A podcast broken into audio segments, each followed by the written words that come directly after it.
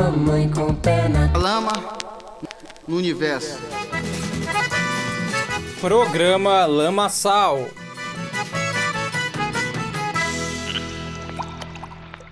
Olá, ouvinte, seja bem-vindo a mais um programa Lama Sal. Hoje nós vamos ter o nosso quadro Passado Presente. Nesse quadro a gente vai conversar a respeito de algum trabalho histórico da música brasileira, contando sua história e discutindo a sua importância. E nessa segunda edição vamos falar de um álbum que está completando mais de 30 em 2021, 50 anos para ser mais exato, e é o icônico dentre a vasta discografia de Marcos Valle. Então não dê bandeira, pois vamos colocar em pauta o álbum Garra, lançado pelo selo Odeon em 1971. Passado, presente.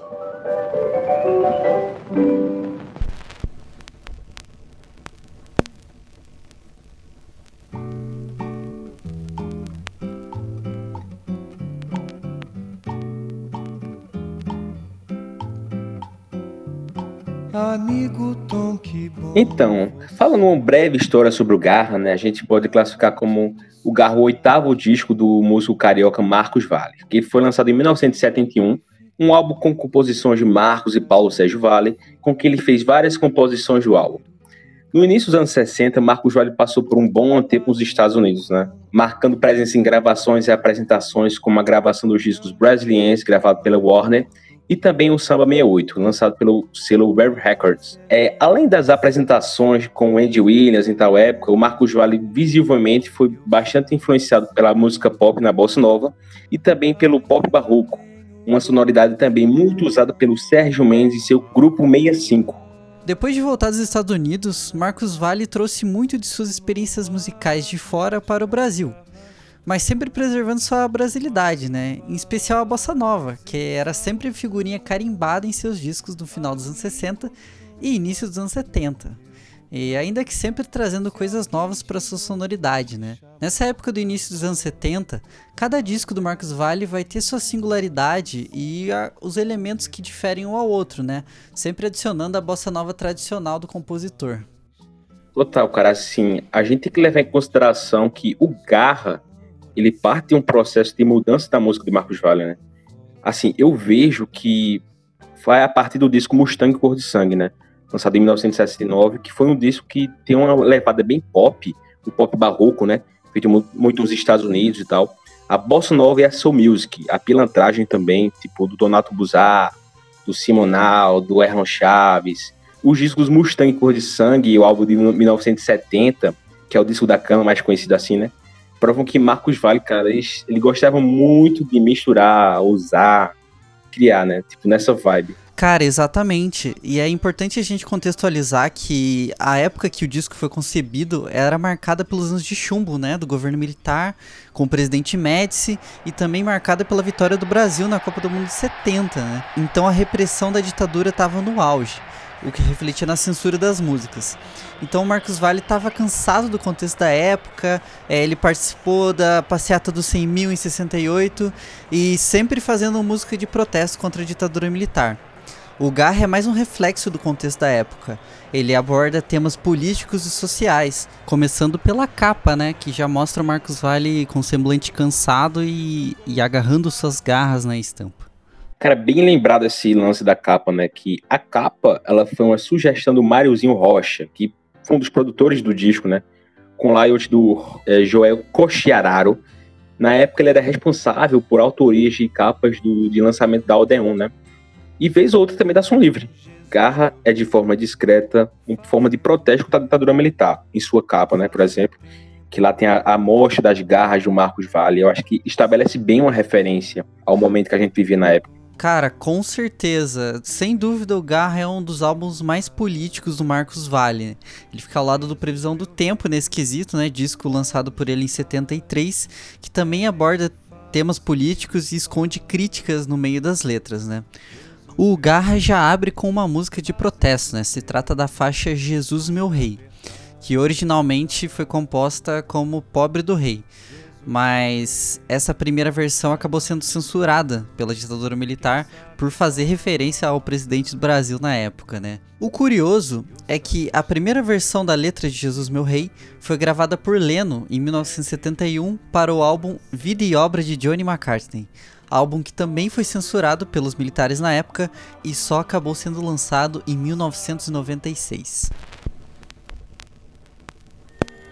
Pobre do rei, fazendo lei, passa seu tempo real. Assim, cara, é, tem também o lance que esse, esse, essa música do Lennon ela foi lançada num compacto da Polydor, né, com Jesus Meu Rei também. Mas também a gente tem que lembrar das músicas Gar e Black is Beautiful, a última foi um grande sucesso, né, que virou uma espécie de hino de luta do movimento negro, fez muito sucesso com Elis Regina. Originalmente essa música passou por modificações, tendo um trecho mudado, que deveria ser originalmente Que Melhore Meu Sangue Europeu, e acabou se tornando Que Se Integre a Meu Sangue Europeu. Então Marcos Vale, cara, ele que não é bobo nem nada, né? Ele viu que não pode deixar essa música de fora. Então ele prosseguiu para incluir seu disco Gar. Ele fez muito bem em tomar tal medida. Hoje cedo, na rua do ouvidor, quantas louras horríveis eu vi. Essa música a gente sabe que fez muito sucesso com a Elis Regina e ela se apresentou com o Tony Tornado, né, no Maracanãzinho, no show em 1971, se eu não me engano. E o Tony Tornado, cara, ele fez, ele ergueu o pulso em referência aos Panteras Negras, né? o que não foi bem visto pela ditadura militar. Eles, de imediato, foram levados uh, à delegacia, né? Posteriormente liberados. Mas, assim, é uma música que também uh, reflete bastante o clima político na época, as tensões sociais, raciais nos Estados Unidos, principalmente, né? as influências dos movimentos políticos de fora, que o Marcos Vale, nessa época, do fim dos anos 60, ele viajava muito pelos Estados Unidos, né? Então, foi uma forma de reflexo, querendo ou não, política, né? Além de Black's Beautiful, a faixa Garra, que dá nome ao álbum, né? Ela também é uma espécie de crítica social ao contexto da época, né? É, fazendo comentários sobre a ganância das pessoas de só viver pelo capital e só viver por ganhar dinheiro, é, mas que na verdade elas estão morrendo e esquecendo das coisas boas da vida, né? E esquecendo de viver. No disco seguinte do Marcos Vale, O Vento Sul, ele também vai fazer críticas parecidas e também vai falar bastante sobre a vida no interior, uma vida mais simples.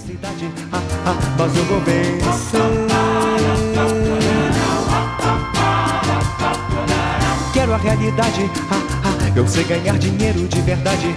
Ah, ah, se eu não morrer até o fim do ano, ah, ah, emprego capital a todo pano. Totalmente, cara. A gente também não pode esquecer dos músicos que acompanharam Marcos Vale nessa época, né? Um verdadeiro time dos sonhos. Com as composições geniais, cara, do Marcos e Paulo Sérgio Vale, uh, com a formação de sonoridade ímpar, não podemos esquecer o time de músicos que foi montado para a gravação do clássico. Além da belíssima voz do Marcos Vale, ele também toca o piano e seu violão, né? Exatamente. Sendo também responsável pelos arranjos nas músicas com mais de 30. Eu acho que é a música que mais fez sucesso, né? E também na faixa O Cafona. A gente não pode esquecer que o Cafona, cara, ela serviu de tema para a novela da mesma época, da Rede Globo, com o nome da música, transmitida em 24 de março de 1971 até 20 de outubro de 1971. O disco também conta com a presença da cantora Marizinha, que era uma fantástica intérprete da época que curiosamente só lançou compactos. Ela fez parte do trio Esperança junto com a Evinha, né? Que a gente vai comentar um pouco mais pra frente. E também marcou presença em outros clássicos além do Garra, como por exemplo o álbum de 74 do Marcos Valle e o disco de 78 de Javan, mais conhecido como Cerrado. Aqui ela apresenta com primor a apresentação de uma soul music de qualidade.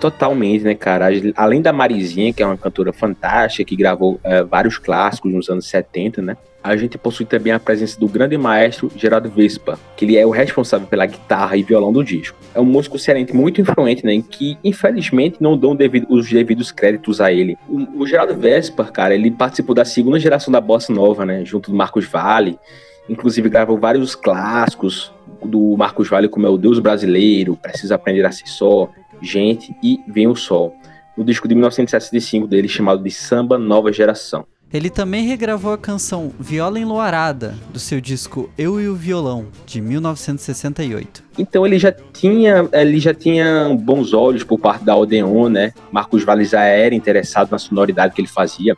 A gente não pode se esquecer que o maestro Geraldo Vespa, ele, ele trouxe uma sonoridade soul pro Brasil também, né? Um dos pioneiros. A gente não pode esquecer, por exemplo, do disco Geraldo Vespa e seu grupo para frente, Só Vou nas Quentes um disco que tem muita influência daquela outra Bugalu, é, do, da pilantragem da época dos anos 60, né? E dessa forma, o maestro ele foi responsável pelas seguintes faixas do disco: Jesus, meu rei, Garra, Black is Beautiful, ao amigo Tom, Que Bandeira e Wanda Vidal. Outra participação do Garra que a gente não pode deixar de citar de jeito nenhum é do Dom Salvador, né? Ele ficou responsável por tocar o cravo e o órgão na primeira faixa do disco. Dom Salvador foi um dos grandes responsáveis, né, por trazer essa soul music americana para o Brasil, né? Uh, e outra influência grande que ele tem no Garra é justamente o som do pop barroco, né? Que vem justamente da maestria de como o Dom Salvador explora né, a sonoridade do cravo junto com a música pop da época.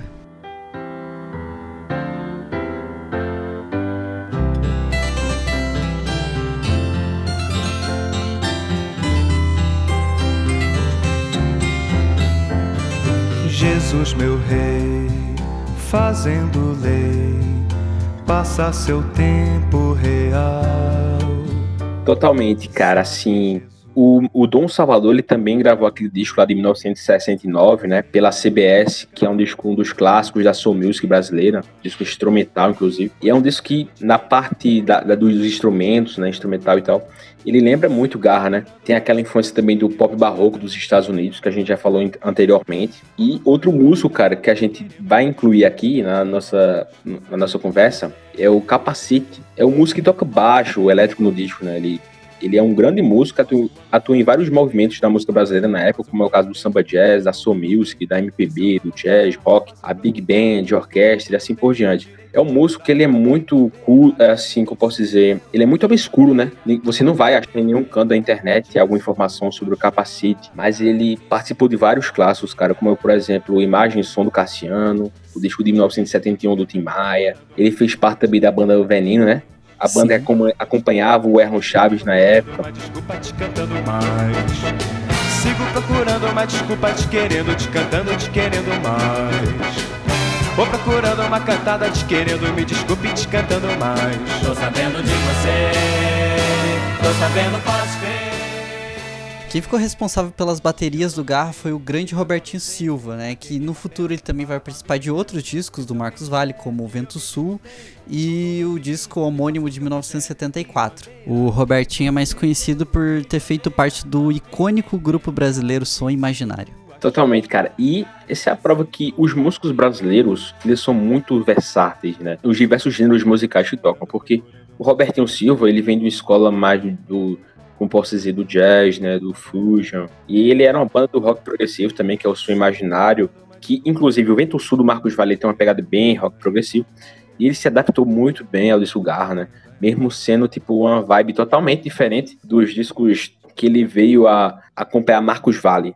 É, e também é, é massa citar, você falou da versatilidade dos músicos, é, tem um disco sensacional dele que faz parte daquela coleção é, da música popular brasileira contemporânea, né? MPBC, que saiu pela Philips no finalzinho dos anos 70, né? E ele tem um disco dessa coleção que é super experimental, né? Um disco instrumental, então você vê aí que o cara era muito versátil e tocava muito bem em tudo que ele tocava. E além do Robertinho Silva, a gente não pode deixar de citar, obviamente, o maestro Orlando Silveira, que ele é um grande acordeonista, maestro, compositor, arranjador fantástico brasileiro. Vários clássicos dos anos 70 da Odeon, ele foi responsável pelos arranjos, né? E em especial a gente não pode esquecer duas figuras essenciais para entender o disco Garra. É, no disco Jesus Cristo da cantora Cláudia, ele faz os arranjos.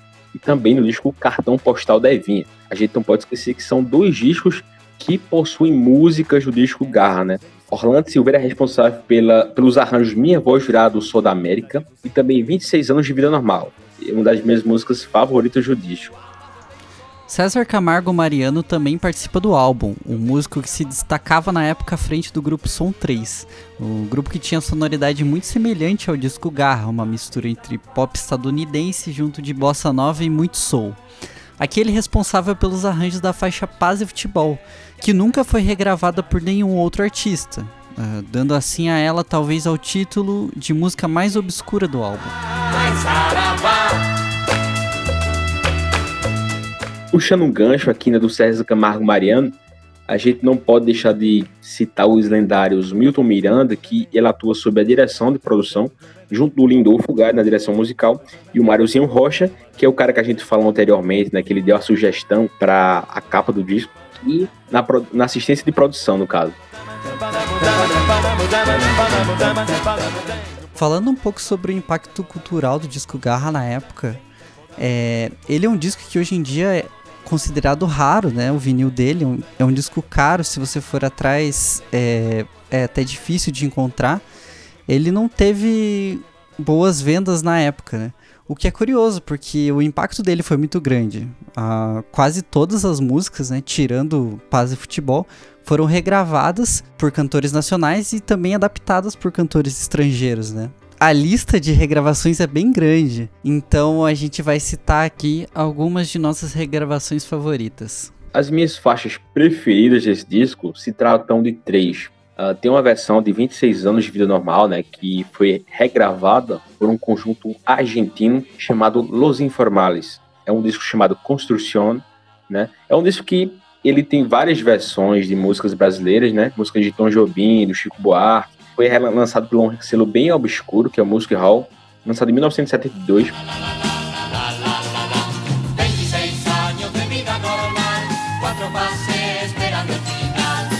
Depois, minha música favorita do disco é O Cafona, na versão de Urtinho e sua orquestra, do disco Fogo dos Metais. É, lançado pelo selo Copacabana em 1971 e é bem daquela linha da Big Band, né, das orquestrações.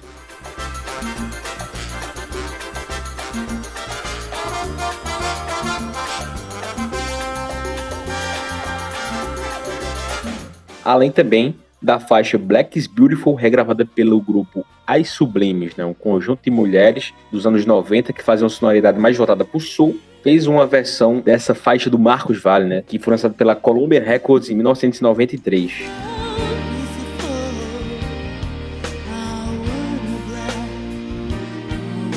As três versões que eu escolhi citar aqui, todas foram lançadas no mesmo ano do Garra, 1971. A primeira que eu queria citar é a versão de Com Mais de 30, regravada por Doris Monteiro e Miltinho, em 1971. Ninguém com mais de 30 anos, não confia em ninguém com mais de 30 cruzeiros. O professor tem mais de 30 conselhos, mas ele tem mais de 30, mais de 30, mais de 30. A outra versão icônica que não podia deixar de ser citada é a versão de Que Bandeira, gravada pela Evinha, e também em 1971.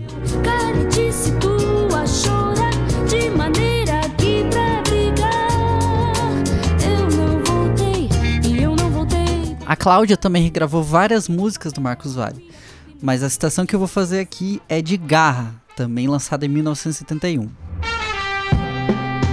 Corro por dinheiro, ah, ah, até jogar no chão meu corpo inteiro. Ah, eu vou morar no centro da cidade. Pois é, o que não falta é regravações desse disco. Se desse para citar aqui no nosso, na nossa conversa, a gente citaria no, tranquilamente, mas é porque se trata de muitas regravações. Então, se você tiver interesse posteriormente, a gente vai deixar uma playlist no YouTube, no Spotify, quais faixas que a gente encontrar. Então, saque aí, a gente vai disponibilizar todas as versões que encontramos para você.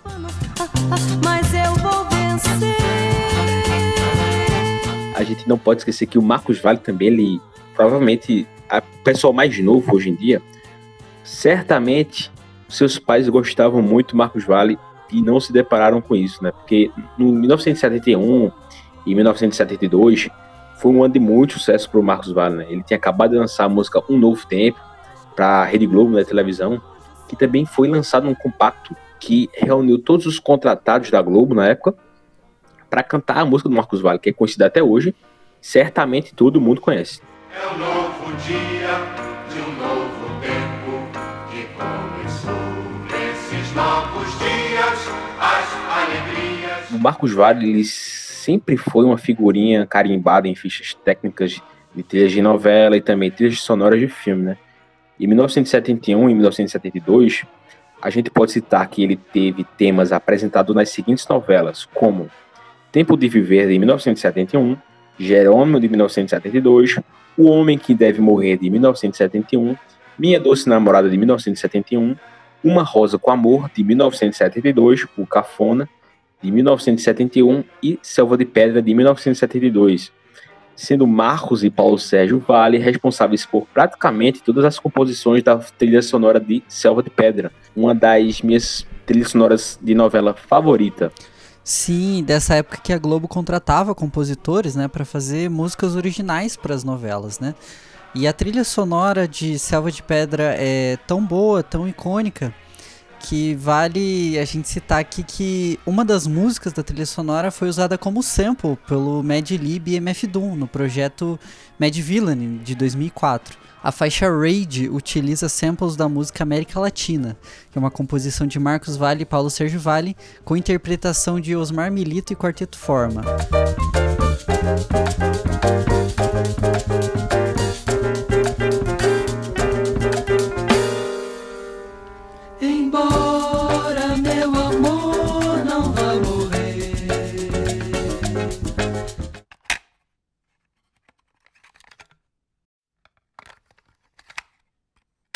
How doom hold heat and preach non-violence. He about to start the speech, come on, silence.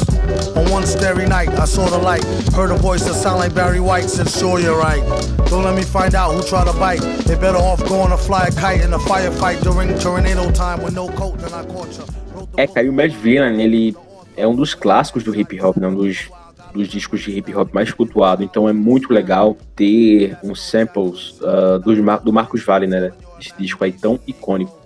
Cara, além do Mad Villain, né, a gente também teve o lançamento do Sound Directions, um projeto do Mad Lib que foi lançado em 2005, um projeto que ele traz a faixa Vanda Vidal numa versão uh, instrumental de hip hop, né, de uma fantástica faixa que é a Vanda Vidal, que também serviu de trilha sonora para a novela O Homem que Deve Morrer e que foi regravada também pelo grupo Som Livre, o Som Livre para a novela de 1972, né, que também serviu para destacar a personagem Wanda.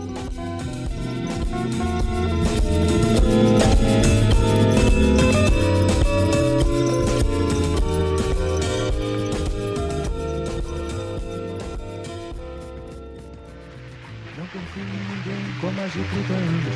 Não confio em ninguém com mais de 30 cruzeiros. Mick Jagger, 33 anos. Roberto Carlos, 32. John Lennon, 35. Vanderlei Cardoso, 31. Paul McCartney, 33. Caetano Veloso, 32. Elvis Presley, 41. Bob Dylan, 34 anos. Os ídolos estão envelhecendo. Todos eles estão com mais de 30 anos. Até mesmo Marcos e Paulo Sérgio Vale, que um dia sentenciaram. Não se deve confiar em ninguém dessa idade. E o público? Ainda confia neles? Será que a juventude não tem novos ídolos? Essa foi a edição de hoje do programa Lamaçal, Passado Presente. Locução de João Pedro de Souza e Gabriel Bril Portela. Os trechos utilizados foram de músicas de Marcos Vale e Paulo Sérgio Vale e suas versões. O último trecho foi retirado de uma reportagem do Fantástico de 1976. Obrigado você, ouvinte, pela sua participação até agora e até a próxima.